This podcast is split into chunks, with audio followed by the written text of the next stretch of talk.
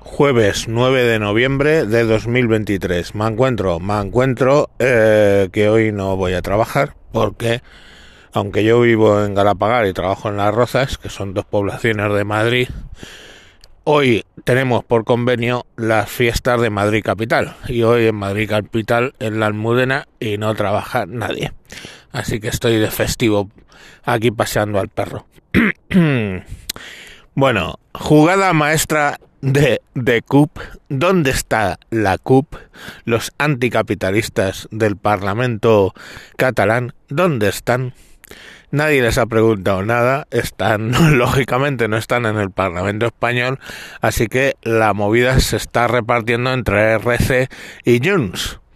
Y de cara a la galería, RC y Junts están haciendo muy buen trabajo porque están doblegando al gobierno español a el tema de la amnistía y todo gira en torno a la amnistía. Bien es cierto que a finales de septiembre hubo una votación en el Parlamento catalán que pedía que se ligase la investidura de Pedro Sánchez a un referéndum. En ese momento, pues el Salvador Illa del PSC montó en cólera y dijo que eso podía dar al traste con todo lo planeado, pero bueno, la votación salió ahí. ¿Qué hace ahora la CUP? Pues la CUP lo que ha hecho es que hoy jueves tienen que registrar, vamos a, han registrado para votar hoy una moción para volver a relanzar el hecho de un referéndum unilateral.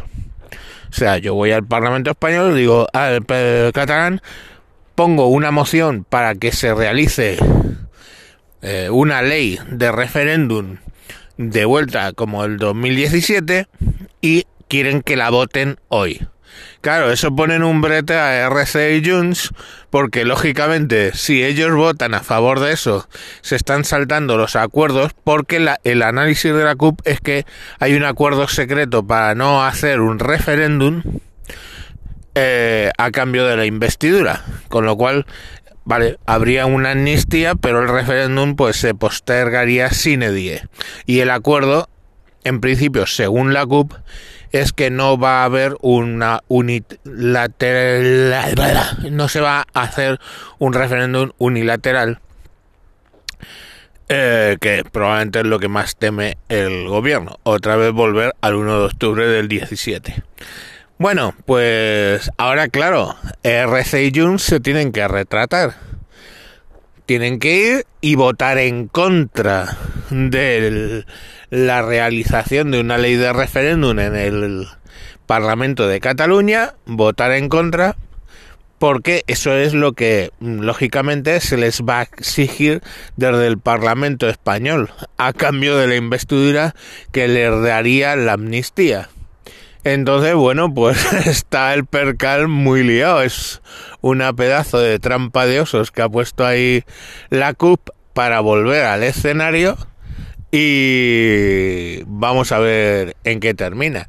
Están intentando RC y Junts mm, planear métodos para no eh, postergar esas votaciones y porque claro, si no les tendría, pues teóricamente ellos evalúan que tendría un rédito político en Cataluña importante, porque claro, lógicamente, después de estar vendiendo desde 2017 el tema del referéndum, ahora de repente votan en contra del referéndum. Entonces, pues lógicamente el rédito político está ahí.